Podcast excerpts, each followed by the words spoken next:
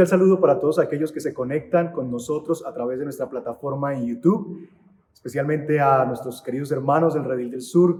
Cuánto les extraño y les extrañamos por aquí. Este auditorio está el día de hoy vacío. Estoy frente a una cámara hablándole, pero orando al Señor de poderles ver a ustedes a través de ese lente y pensando en cada uno de ustedes cuando eh, voy a predicar la palabra del Señor. Quiera Dios que podamos juntos estar nuevamente en este auditorio y escucharnos cantar.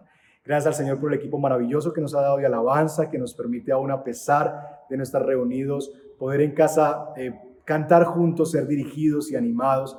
Pero anhelo ese día en que podamos volver a estar en este auditorio lleno y escuchando las voces de todos y cada uno de ustedes, adorando a una sola voz a nuestro buen Señor.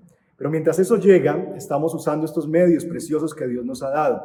Y con eso también quisiera darle un saludo a aquellos que se conectan, que quizás no hacen parte del Redil del Sur por ahora, pero que se conectan a través de sus pantallas a aprender de la palabra del Señor. Bienvenidos también a esta transmisión. Y para aquellos que es la primera vez, mi nombre es Jairo Suárez, soy pastor en el Redil del Sur y sean bienvenidos a este tiempo juntos en la meditación de la palabra del Señor.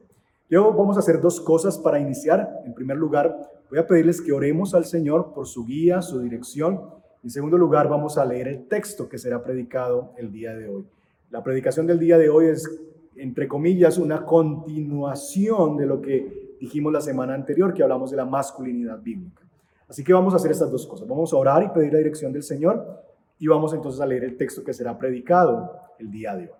Padre, pedimos tu dirección, Señor. Gracias porque tu Espíritu Santo está con tu iglesia Tú no te has ido, Señor, tú estás con tu pueblo y te agradecemos por eso. Y Padre, pedimos en el nombre de Jesús que hoy nos guíes por tu Espíritu para meditar juntos en la palabra. Especialmente oro por las mujeres que están allí, Señor, viéndonos y que están anhelando escuchar lo que tu palabra dice acerca del rol y del diseño tuyo para ellas. Oro por ellas para que tú les hables, en medio de las luchas internas que viven, Señor, seguramente, al igual que nosotros cuando escuchamos la semana anterior lo que tú pides de nosotros, y descubrir que nos falta mucho, Señor, y descubrir, Señor, que somos tan incapaces por nosotros mismos. Sé que la misma sensación se va a apoderar de mis hermanas porque en última instancia nos reconocemos faltos y, necesitados de ti. Por lo que pedimos que vengas con tu espíritu y nos des oídos atentos para escucharte, un corazón humilde para escuchar tu voz, Señor, y en medio de las luchas o de los sentimientos de justicia o de injusticia que puedan estar batallando en nuestra alma, pues podamos escucharte a ti, Señor, y entender que si vivimos bajo este diseño que tú has hecho, seremos más felices, Señor, como hombres y como mujeres, independientemente de nuestro estado y de nuestra realidad como solteras, casadas, viudas, divorciadas, cualquiera que sea el estado, mis hermanas, si ellas viven bajo este diseño, Señor, podemos ser mucho más felices que si nos resistimos a la manera en que tú quieres que vivamos. Así que yo te pido que nos des esa gracia y ese favor para entender eso y para vivir en esas verdades. Pedimos la dirección de tu Espíritu y que tú me des claridad, Señor, para comunicar tu palabra. Y pedimos oídos atentos, Señor, en el nombre de Jesús. Amén. Amén.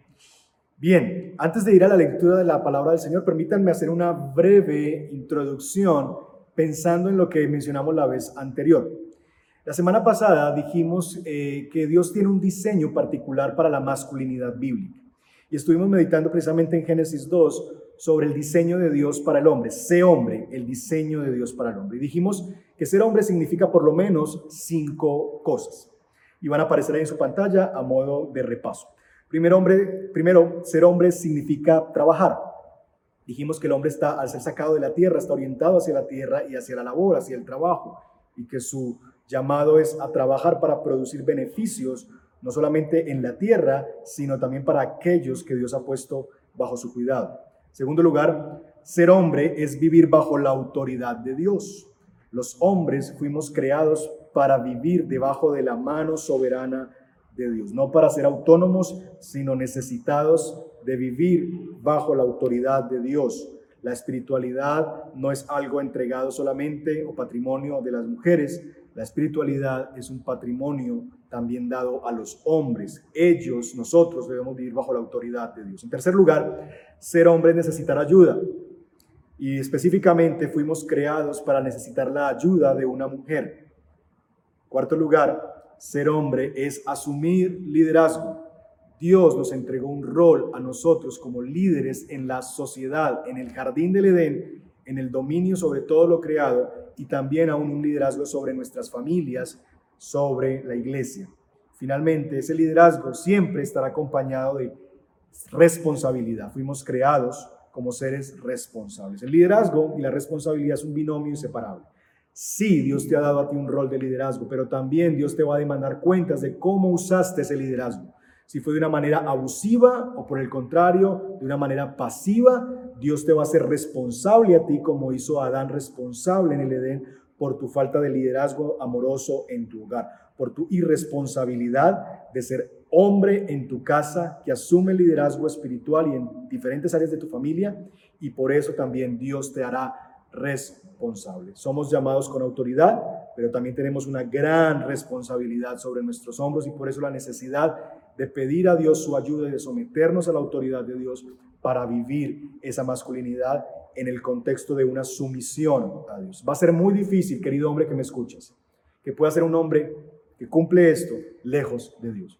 Por eso la invitación para ti es que te rindas y te humilles debajo de la mano poderosa de Dios, porque Él es el único que te puede ayudar a ser un hombre de verdad, un hombre de Dios.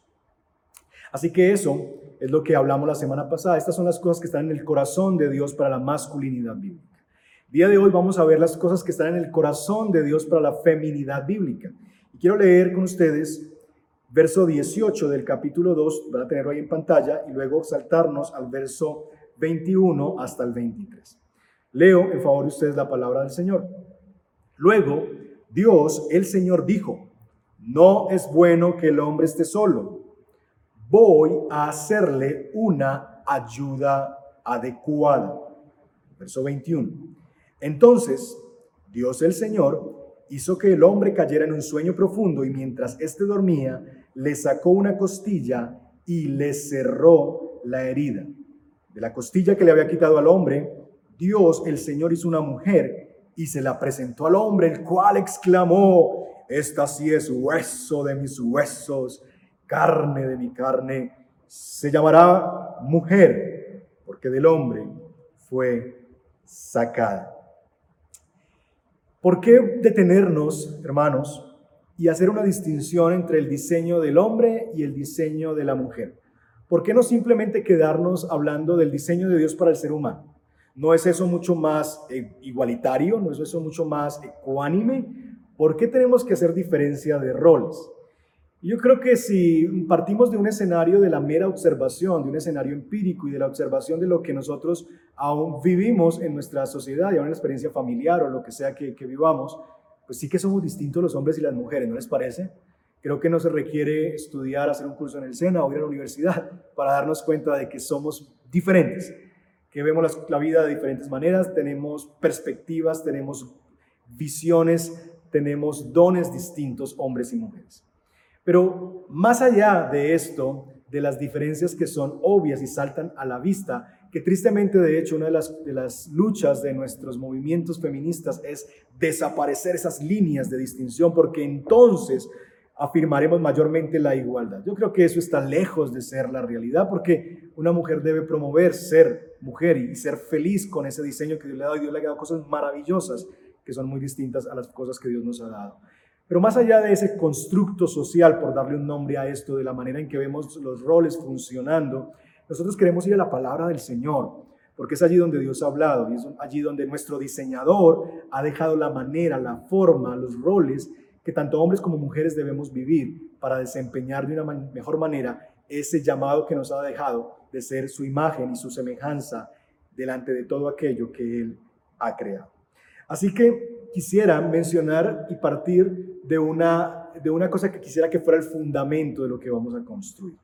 Y es que nosotros eh, afirmamos que hombres y mujeres fueron diseñados por Dios como iguales en valor y en dignidad. Y eso es muy, muy importante. Sin embargo, también reconocemos por la escritura que Dios nos ha entregado a nosotros roles diferentes.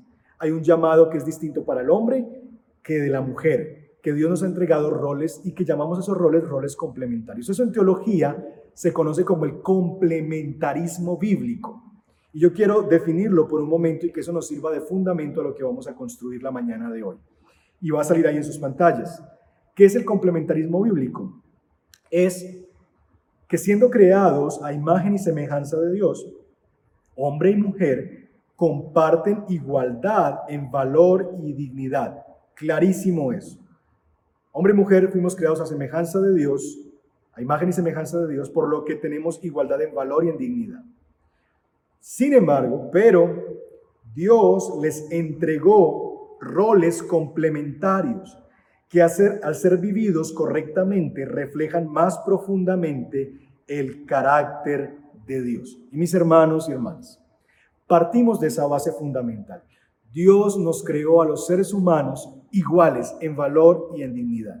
Y eso tiene que estar establecido como un fundamento de nuestra realidad cuando hablamos de roles. Los roles no nos hacen a nosotros más valiosos o más dignos unos que otros. No. Reconocemos que somos iguales en valor y en dignidad, pero también reconocemos que se nos han entregado roles diferentes, funciones diferentes como hombres y mujeres. Quizás la mejor analogía que puedo encontrar, siempre siendo las analogías imperfectas, es una moneda. Supongan que tengo aquí en mis manos una moneda de 500 pesos. Yo les pregunto, ¿por qué lado la moneda es más valiosa? Si tú vas a comprar con esa moneda una cajita de chicles a la tienda eh, y tú se la muestras por el lado donde está el número, ¿eso hace que sea mucho más valiosa esa moneda delante del tendero? Que si se la mostraras por el otro lado, donde está lo que llamamos nosotros eh, el sello. Claro que no, ¿verdad? La moneda tiene el mismo valor, sea por el sello o sea por la cara. Por cualquier lado la moneda tiene el mismo valor. Sin embargo, sí distinguimos que las caras son diferentes, que por cada lado es distinto. Si usted llevar al tender una moneda que por ambos lados tiene el número 500, esa moneda perdió su valor y su dignidad. Ya no vale porque es una moneda falsa. Precisamente tiene valor como moneda porque las dos caras son distintas y ambas caras constituyen el valor de esa moneda. Bueno, mis hermanos y amigos, de la misma manera nosotros. Dios nos creó como una moneda, cara y sello, hombre y mujer. Por ambos lados igual, igualmente valiosos y dignos delante de Dios y de los ojos del todo lo creado. Si fuéramos solamente una sola cosa seríamos algo defectuoso. De hecho es lo que sucede. No es bueno que el hombre esté solo, le haría una ayuda. Cuando la moneda tenía una sola cara no era muy buena. Dios requirió hacerle otro lado a la moneda para que entonces ese diseño fuera perfecto. Y hombre y mujer somos iguales por ambos lados en cuanto a valor y dignidad, pero a la vez reconocemos que tenemos lados distintos y que tenemos roles distintos. Y dijimos que eso es igual en la Trinidad.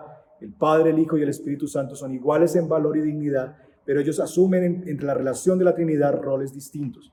Y que el hecho de que el Padre, en un sentido, haya sido quien castigó al Hijo en la cruz del Calvario, hizo recaer toda su ira sobre él en la cruz del Calvario, no hace al Hijo inferior al Padre. El Hijo decía, yo hago solamente lo que mi Padre me dice, no vine a hacer mi voluntad. Siendo Jesús Dios, completamente Dios, dijo, no vengo a hacer mi voluntad, sino la voluntad de aquel que me envió. El Padre estaba sujeto, sumiso al liderazgo, a la autoridad del Padre. Pero de ninguna manera eso hizo al Hijo inferior. Jesús no es un Dios chiquito, decíamos. De la misma manera, el Espíritu Santo, el ministerio del Espíritu Santo no es eh, exaltarse a sí mismo. El ministerio del Espíritu Santo es glorificar al Hijo. Y eso no hace el Espíritu Santo menos que el Hijo. Así que esa misma realidad que funciona en la Trinidad de Dios, funciona en nuestra realidad de creados a imagen y semejanza de Dios como seres humanos.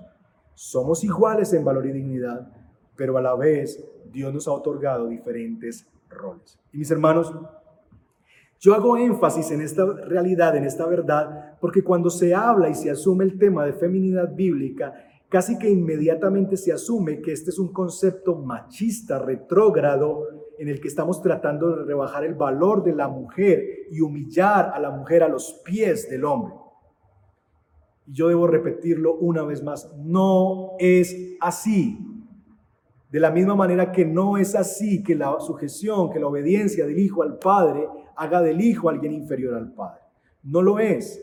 Debemos reconocer que Dios nos ha entregado roles distintos, siendo iguales en valor y en dignidad. Dicho esto, yo quisiera esta mañana darte dos características que constituyen la feminidad bíblica, según la palabra del Señor. Y yo quisiera iniciar, antes de entrar a estas dos características, diciéndote que eh, puedo pensar en lo difícil que es ser mujer, y más en este tiempo. Por supuesto, es evidente, no soy mujer, pero sí vi convivo a diario con una mujer, mi esposa, y, con muchas mujeres en contacto con la iglesia, ¿verdad? Hermanas que finalmente cuando yo observo no solamente a ellas, sino aún en la sociedad, veo que debe ser muy difícil ese, ese rol. Ahora que estamos en casa los hombres, quizás hemos crecido en esa comprensión de lo difícil que es ser mujer y las cargas que muchas veces se llevan con los niños y si estás en casa, ¿verdad? Con los asuntos que tienen que ver con el hogar. Es difícil, ¿verdad? Ser mujer. Y cuando uno observa esos modelos que la sociedad pinta en Instagram, por ejemplo, donde están esos perfiles de lo que es una mujer ideal, una señora de, que tiene sus medidas perfectas, ¿verdad? 90, 60, 90 que no tiene ni una sola arruga, pero que tiene cuatro hijos y no tiene estrías, ¿verdad? Y su cuerpo super fit, pero además de eso su casa siempre está organizada, cocina hermosamente, divinamente, sus hijos parecen príncipes de un castillo y su esposo está feliz con ellas porque además de todo eso, ellas son empresarias exitosas. Y yo pienso en lo que va a haber cuando una mujer de carne y hueso normal como quizás tú que estás ahí detrás de la pantalla, ve eso, ¿qué puede pensar? Y yo digo, debe ser muy frustrante y muy desafiante, porque si eso es lo que significa ser una mujer, pues realmente no damos la talla, dirían. Y creo que eso es un sentimiento compartido cuando hablamos de los roles tanto por hombres como mujeres. Yo terminaba la predicación la semana pasada diciendo lo mismo con los hombres, que es que nos damos cuenta que somos incapaces por nosotros mismos, que si somos honestos estamos lejos de ver ese, ese liderazgo, esa responsabilidad, esa sumisión a Dios, ese deseo por el trabajo y de producir en, el trabajo, de reconocer que somos necesitados de la ayuda de una mujer, que también estamos lejos de eso. Entonces, yo quiero partir con eso. Yo, yo quiero de, alguna manera decirles, hermanas y amigas que me ven, que yo puedo empatizar con ustedes en el escenario de lo complejo que debe ser eh, en medio de tantas presiones eh, vivir y ser mujer. Pero yo quiero ir a la palabra de Dios. Yo no voy a hablar de mi experiencia, por supuesto, porque no la tengo, pero quiero hablar de lo que Dios le dice a ustedes, damas, en cuanto a lo que es su llamado como mujeres. Y hacerlo desde, desde la orilla de alguien que puede entender, que puede empatizar con esas realidades, pero que también quiere desafiarles a que sí es capaz y es el plan de Dios. Y tú serás mucho más feliz y plena si tú vives de acuerdo a estas dos características que la palabra del Señor te entrega. ¿Cuáles son? En primer lugar, la mujer fue creada para vivir orientada hacia el hombre.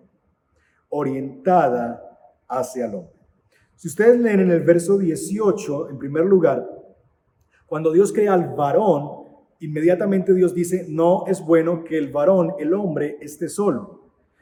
Y, y Dios lo que hace es que se hace alguien, ¿verdad? para proveer ese asunto de que ya deje de ser alguien que no es tan bueno o que no es bueno y llegue a ser perfecto o, llegue a ser completo, por llamarlo de una manera quizás mucho más exacta. Y Dios entonces dice, voy a hacerle una ayuda adecuada. ¿Quién es esa ayuda adecuada? Cuando leemos en el verso 23 se trata de la mujer.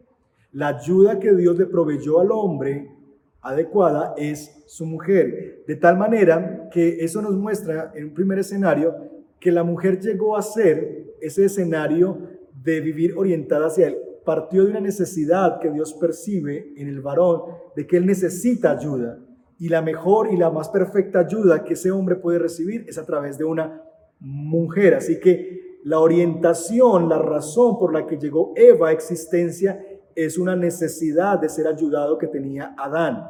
Y eso en ese sentido es que yo veo que hay una orientación hacia el hombre. La mujer está orientada hacia él porque él necesita ayuda. Es más, el mismo diseño lo, muestra. Versículo 21. Dice, dice la palabra del Señor que Adán, que Eva, verso 21, Dios el Señor hizo que el hombre cayera en un sueño profundo y mientras éste dormía, le sacó una costilla y le cerró la herida. De la costilla que le había quitado al hombre, Dios el Señor hizo una mujer y se la presentó al hombre. La mujer fue sacada del hombre. Y, déjenme argumentar esto de la siguiente manera. De la misma manera como el hombre, al ser sacado del polvo de la tierra, está orientado hacia la tierra para trabajar en ella. Yo creo que el hecho de que la mujer fue sacada de un costado del hombre hace que ella viva orientada hacia él. Matthew Henry, expositor bíblico y comentarista bíblico, nos dice de una manera preciosa y nos explica qué significa esto de que la mujer o qué implicaciones tiene esto que la mujer fue sacada del costado del hombre. Él dice lo siguiente, Eva fue hecha de una costilla tomada del costado de Adán. No fue tomada de una parte de la cabeza para gobernarlo, ni de sus pies para ser pisoteada por él. Fue tomada de su costado para ser su igual, bajo sus brazos para ser protegida y cerca de su corazón para ser amada. La mujer fue creada de ese costado. Ahora, yo sé que quizás alguna mujer allí estará pensando, pero eso es denigrante. ¿Por qué Dios nos hizo del mismo barrito que hizo a los hombres?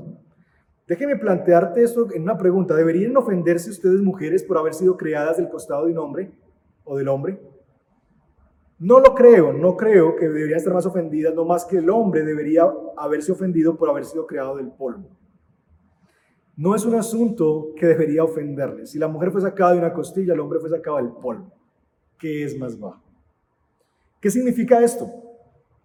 Que así como el hombre, al ser sacado de la tierra, tiene una actitud hacia el trabajo para entregarse a la tierra y nutrir y cultivar y crear beneficios para él y para los suyos, la mujer fue diseñada con una postura del corazón que busca afirmar, nutrir y facilitar el llamado de Dios al hombre para servir y proteger a otros. La mujer, repito, fue diseñada con una postura del corazón. ¿Para qué? Para afirmar, nutrir y facilitar el llamado de Dios al hombre para servir y proteger a otros. Esta, mis hermanos y mis hermanas, es una actitud del corazón. No es una actitud que solamente soporta o tolera el liderazgo del hombre.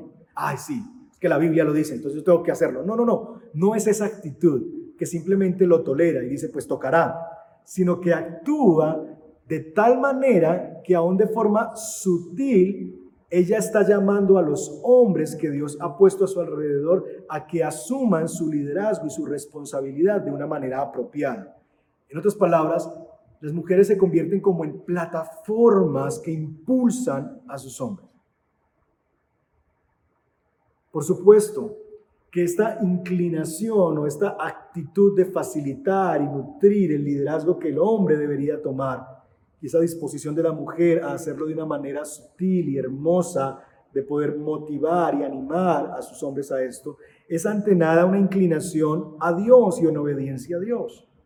Cuando Pablo en Efesio le dice a las esposas que se sometan a sus maridos, les dice que deben hacerlo como al Señor.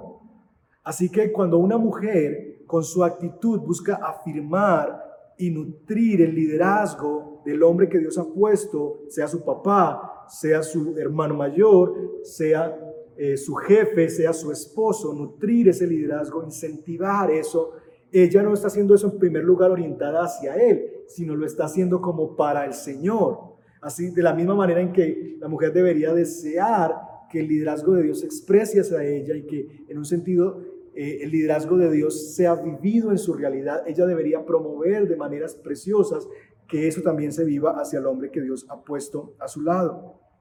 Ahora, yo sé, yo sé que esto suena muy bonito en el marco ideal, cuando hay un esposo que ejerce liderazgo responsable, amoroso, tierno, firme en el hogar. Pero cuando no, cuando hay un hombre pasivo en casa que no asume liderazgo, o cuando hay un hombre abusivo que parece que hubiera sacado a Eva de la uña pequeña, del dedo pequeño del pie, ¿verdad? Y no entender que fue sacada de su costado para amarla y protegerla y estar cerca de su corazón. Yo sé que cuando eso ocurre, hay hombres abusivos o pasivos, se hace mucho más difícil que una mujer pueda adoptar una actitud de promover ese liderazgo, de animar, de facilitar, de nutrir ese liderazgo. Yo sé eso. Sin embargo, el llamado de Dios todavía se hace vigente, todavía está delante de nosotros y Dios anhela que tú puedas tener esa actitud de vivir orientada a animar en oración, en estímulo, en buscar maneras sutiles y hermosas de animar al hombre que Dios ha puesto a tu lado a que ejerza ese, ese liderazgo.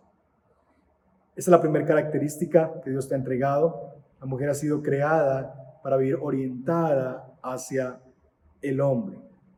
Y en segundo lugar, y esto complementa esa idea, la mujer fue creada para ser ayuda adecuada.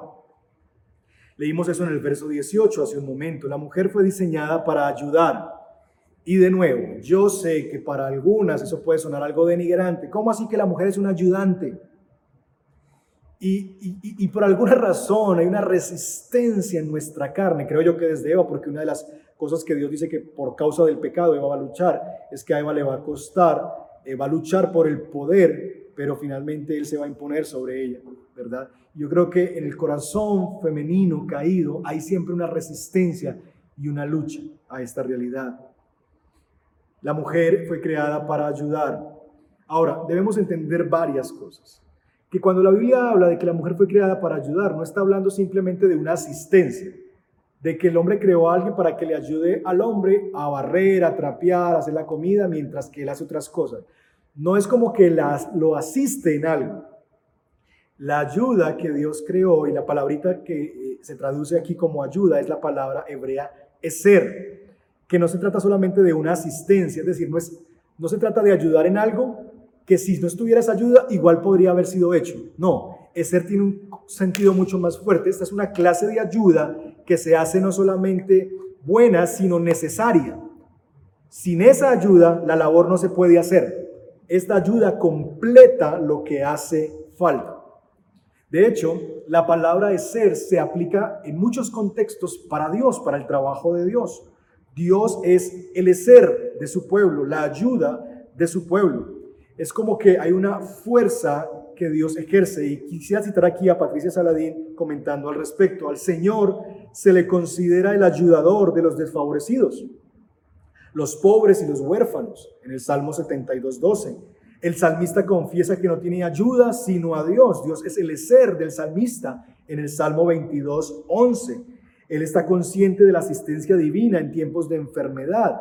Es el ser en tiempos de enfermedad, la ayuda en tiempos de enfermedad en el Salmo 28.7, en tiempos de opresión por parte de los enemigos, Dios es el ser de su pueblo en el Salmo 54.4, y en momentos de gran estrés personal como en el Salmo 86.17, Dios es el ser que te ayuda en medio de tu depresión y de tu angustia. Así que, mujeres, ¿deberían ustedes ofenderse de que son creadas para tener una disposición a ayudar? No más de lo que los hombres deberían ofenderse por necesitar ayuda. El hombre fue, creado necesitado de ayuda y la mujer, ustedes, fueron creadas para ser la respuesta perfecta a su necesidad. Ella le complementa, ella le fortalece. Son como dos piezas de un rompecabezas que se ajustan perfectamente la una hacia la otra para completar así un precioso diseño. Así que estas son dos grandes características. En primer lugar, Dios les ha creado como para vivir orientadas hacia el hombre. ¿Qué significa esto? Que la mujer asume una actitud del corazón para nutrir, facilitar y promover el liderazgo de los hombres que Dios ha puesto sobre ella, llámese jefe, padre, esposo, etcétera, pastor, lo que sea, los hombres que Dios ha puesto como líderes en medio de los contextos donde tú te desempeñas. Hay una actitud del corazón donde tú estás orientada no a imponerte, a luchar por el poder, sino para promover que esos hombres hagan bien su trabajo. Dije también que se hace mucho más complejo cuando esos hombres no están haciendo el trabajo, ni siquiera esforzándose por hacerlo, sino que son hombres o abusivos que oprimen o son hombres pasivos que se quedan alejados, escondidos de ese liderazgo se hace mucho más difícil adoptar esa actitud, sin embargo todavía Dios te llama a hacerlo. Y en segundo lugar, acabamos de decir que la mujer fue creada para ser una ayuda adecuada, que el hombre fue creado necesitado de ayuda y la respuesta perfecta para esa necesidad de ayuda fue que Dios le concedió a una mujer que complementa al hombre en lo que él necesita para llevar a cabo el plan que Dios dio al ser humano. Son dos piezas de rompecabezas que cajan perfecto en un precioso diseño llamado humanidad que Dios hizo desde el principio. Quisiera terminar mencionando algunos ejemplos de mujeres en la Biblia que encarnan esa realidad. Tenemos varios ejemplos en la Biblia. Tenemos el ejemplo de Esther. ¿Recuerdan a Esther? Tiene, de hecho, el libro que lleva su nombre, la reina Esther. Ella era una mujer que había crecido bajo la tutoría de uno de sus primos, primo mayor, Mardoqueo, que al parecer era un hombre mucho mayor. Y ella la vemos a lo largo de la historia de Esther, cómo ella camina precisamente en esta actitud. Ella es una mujer valiente, que en un sentido tiene iniciativas, ¿verdad? Pero que de alguna manera ella ve en que Dios le ha dado a un hombre y ella finalmente busca en él su consejo y su ayuda. Va y lo busca siempre a el Mardoqueo y le pide esto. Cuando ella se presenta delante del rey, lo hace con una actitud adecuada no impositiva, sino lo hace de una manera amorosa y respetuosa delante de ese hombre que en este caso tiene autoridad sobre el reino, ¿verdad? El rey Asuero. Así que él, ella asume esta posición de estar orientada a reconocer que hay hombres que están bajo su autoridad o que están, perdón, que tiene autoridad sobre ella, pero también asume una posición de ayuda, ¿verdad? Que finalmente ella quiere ayudar a su pueblo, ayudar a los judíos a salir de la tierra. Tenemos el caso de Ruth también, una mujer también que está allí, que reconoce una autoridad, en este caso no de un hombre, pero de una mujer mayor, su suegra, y ella está orientada en un sentido a reconocer en su suegra esa, esa, y promover en su suegra como esa sumisión, que ella está sujeta a lo que su suegra le dice. Cuando su suegra le dice que vaya y espigue, ella va y espiga. Y vemos ejemplos como estos, María también, ¿verdad? Luego la misma Ruth con Boaz, vemos actitud que promueve, ¿verdad? Que trata finalmente, se acuesta ahí a sus pies y, tiene una actitud, sí, de iniciativa, de atrevida, pero lo hace de una manera sutil y de una manera que es provechosa para, en un sentido, vivir bajo el diseño que Dios ha creado para las mujeres. Pero quizás el caso más emblemático cuando hablamos de una mujer o del diseño de Dios para la mujer está en el libro de Proverbios. Proverbios capítulo 31. No sabemos cuál es la mujer allí, mucho se ha dicho que esta es una descripción de la sabiduría, pero como sea, creo yo que se describe finalmente a una mujer, ¿verdad? Algunos piensan que por la señora sabiduría que se nos presenta en los primeros capítulos del libro de Proverbios, que esta es como una analogía a la, a, la señora sabiduría y a la preciosidad de lo que es la sabiduría según Dios. Pero yo creo y estoy convencido y tengo argumentos para eso de que realmente este sí es el cuadro no alegórico de la sabiduría, sino es el cuadro de una mujer y de lo que una mujer eh, ejemplar es. De hecho, así arranca el verso 10. Quiero leer con ustedes Proverbios 31. Mujer ejemplar, ¿dónde se hallará? Es más valiosa que las piedras preciosas. Su esposo confía plenamente en ella y no necesita de ganancias malavidas. Ella es fuente de bien, no de mal, todos los días de su vida. Anda en busca de lana y de lino y gustosa trabaja con sus manos es como los barcos mercantes que traen de muy lejos su alimento. Se levanta de madrugada, da de comer a su familia y asigna tareas a sus criadas. Calcula el valor de un campo y lo compra. Con sus ganancias planta un viñedo. Decidida se ciñe la cintura y se apresta para el trabajo. Se complace en la prosperidad de sus negocios y no apaga su lámpara en la noche.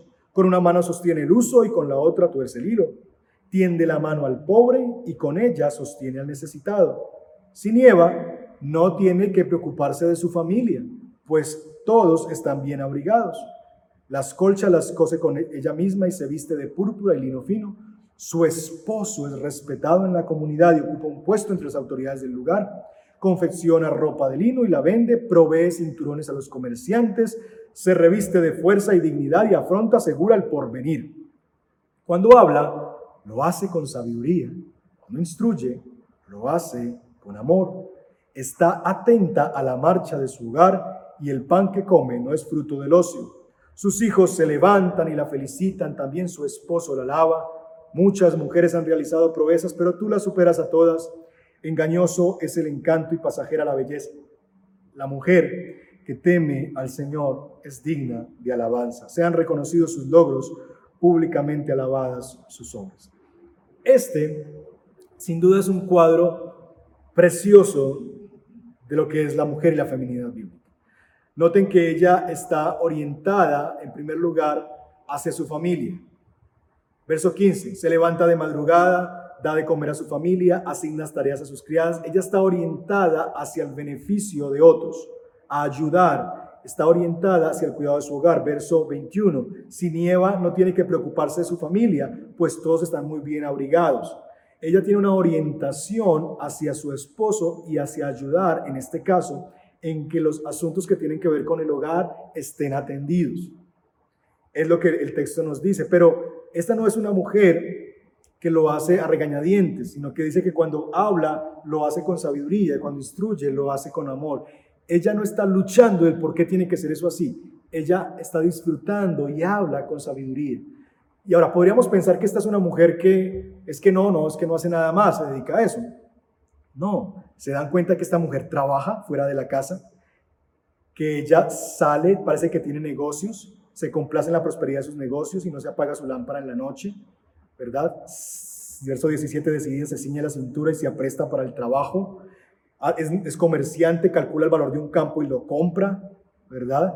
Eh, esta mujer anda en busca de lana y de lino. Esta es una mujer que parece, trabaja fuera de la casa, es comerciante, hace negocios, pero a la vez le cose a su familia la ropa, les hace los abrigos, está orientada hacia su hogar, cocina y además de eso le queda tiempo para estar orientada hacia otros, le tiende la mano al pobre y con ella sostiene al necesitado. Es generosa y le da a otros.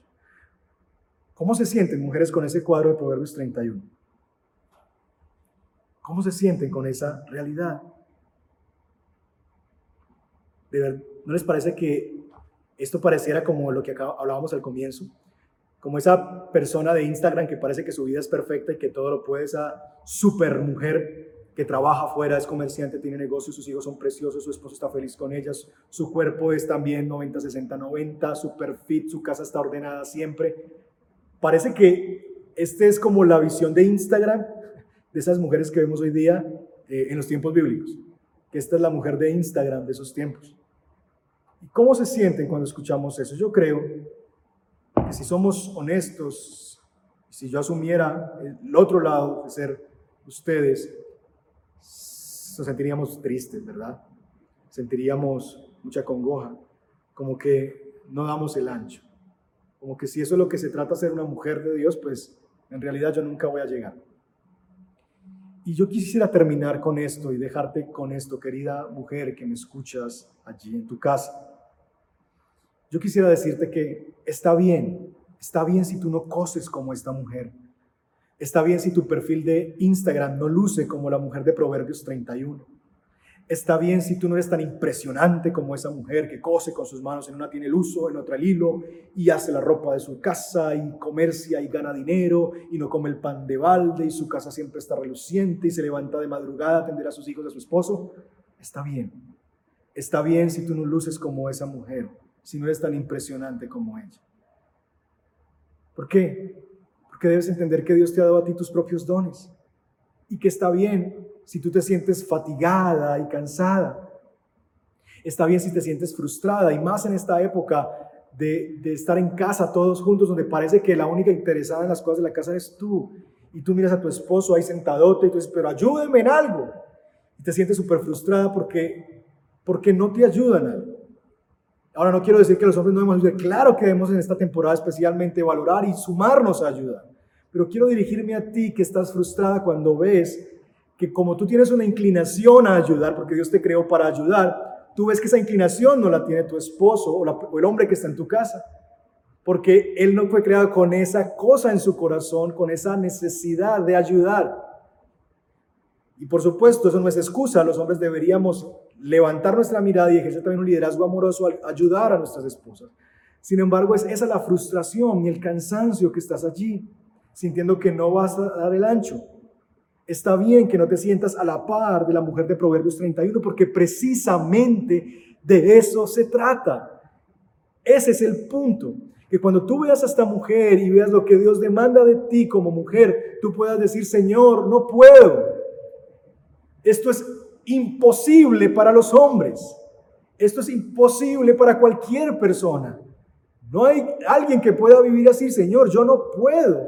Este cuadro de Proverbios 31 de una feminidad piadosa debería entonces atraerte en dependencia hacia el Señor, abrazar la cruz y decir, Señor, yo sé que eso es lo que tú quieres, eso luce muy bonito, Señor, pero mi realidad no es esa. Señor, yo estoy cansada, Señor, yo estoy frustrada, Señor, yo no puedo.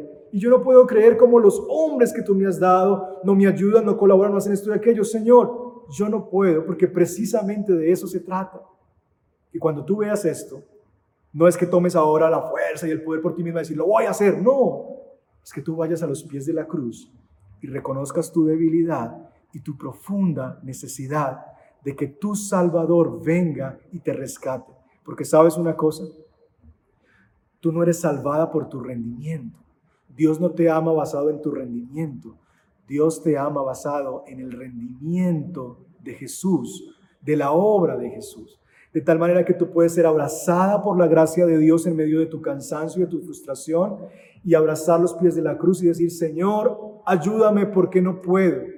Y comenzar a experimentar al Señor que te ama, no por tu rendimiento, no por tu perfección, no porque tú eres la super mujer, sino porque tú eres una mujer necesitada de Él y que vienes a sus pies y te arrojas allí y dices, Señor, quiero, pero ayúdame. Quiero vivir de esta manera, pero no puedo. Ayúdame, Señor, dame la fuerza, dame el poder, dame el gozo de poderlo hacer. Porque quizás la actitud pudiera ser, ok, si eso es lo que Dios pide, entonces lo anoto en mi lista de reglas y me voy a vivir de esa manera. No, no es eso lo que Dios quiere. Dios quiere que esta sea una disposición del corazón, que lo hagas como para el Señor y que vivas gozosa al hacerlo. Recuerda siempre, mi querida hermana y amiga, el Señor es tu Salvador, no tu rendimiento, por lo que puedes vivir en medio de tu cansancio y de tu frustración y venir a los pies del Señor y depositar delante de Él todo tu cansancio. Quiero terminar esta mañana con una frase de Elizabeth Elliot y luego darte algunas preguntas para la meditación en tus grupos pequeños. Hijo de Elizabeth Elliot, el hecho de ser mujer no me hace una clase de cristiana diferente. Hombres y mujeres estamos delante de Dios de la misma manera. No somos diferentes delante de los ojos de Dios. Somos coherederos los dos de la gracia y de la vida.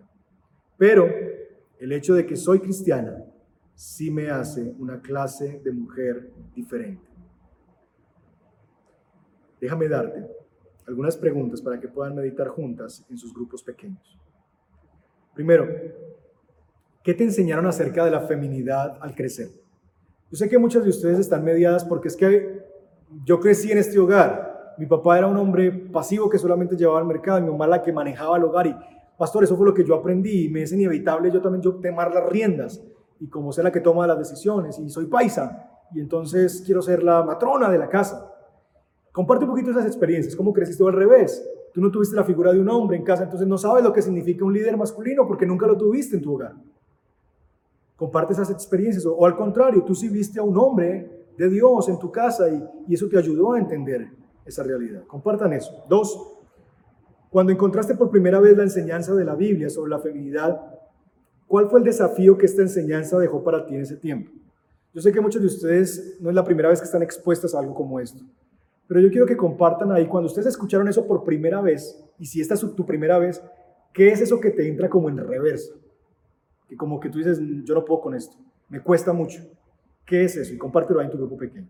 Y finalmente, que tú puedas mencionar cuál es la mayor dificultad que experimentas hoy día en el desarrollo de tu feminidad bíblica pero también que compartas cuál es la mayor alegría que has descubierto al vivir en estas virtudes.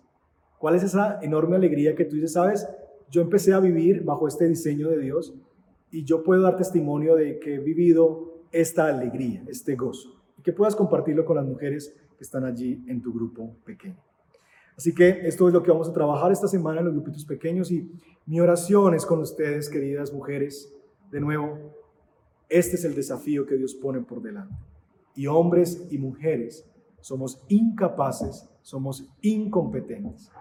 Pero estos cuadros nos llevan a la necesidad de ir a nuestro Salvador, que no es nuestro rendimiento, a nuestro Señor Jesucristo, que es nuestro Salvador, y pedir de Él su ayuda. Él ha prometido que al que viene a Él, Él no le echa fuera. Él ha prometido que Él nos dará mayor ayuda con su gracia, que su poder se perfeccione en nuestra debilidad. Y sé, como hombre, que somos débiles en muchas de estas áreas de lo que Dios demanda para nosotros como hombres. Pero hombre, Dios ha prometido que Él se puede hacer fuerte y darte mayor gracia en nuestra debilidad. Diga al débil, fuerte soy. Y a ti mujer también, que luchas con vivir en este diseño de Dios. De igual manera, Él te da mayor ayuda con su gracia. Y Él se ha comprometido contigo para ayudarte a vivir en estas cosas que Él pide de ti. Ve a los pies de tu Señor y pide a Él su ayuda. Confiesa tu necesidad y pide de Él su ayuda. Oremos. Padre, te ruego que nos ayudes a vivir bajo el diseño tuyo. Ayúdanos a entender que fuimos creados precisamente para encarnar estos roles en nuestra vida. Ayúdanos en medio de nuestra sensación de incapacidad a entender que precisamente se trata de eso. Que cuando yo soy débil e incapaz, entonces puedo ver que necesito de ayuda, necesito ser rescatado de mi incompetencia.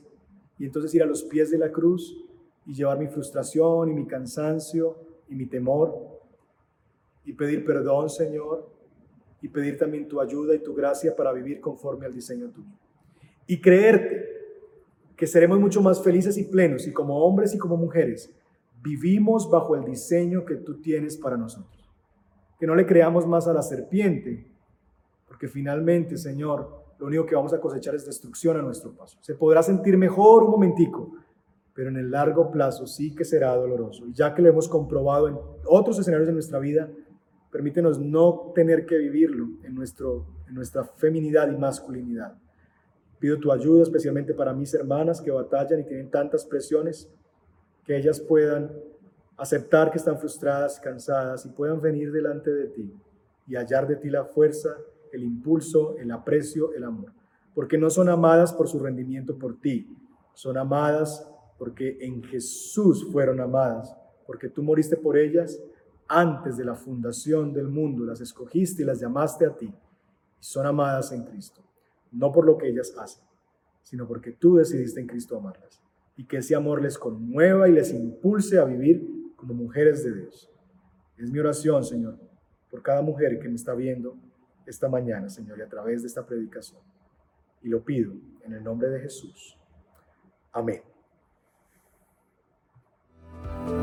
Gracias por estar con nosotros. Valoramos que tomaras estos minutos para conectarte. Si este mensaje ha impactado tu vida y quieres hablar con alguien al respecto o pedir oración, escríbenos. Será un gusto servirte. No olvides, suscríbete a nuestro canal de YouTube para recibir notificaciones de más mensajes como este. Hasta pronto.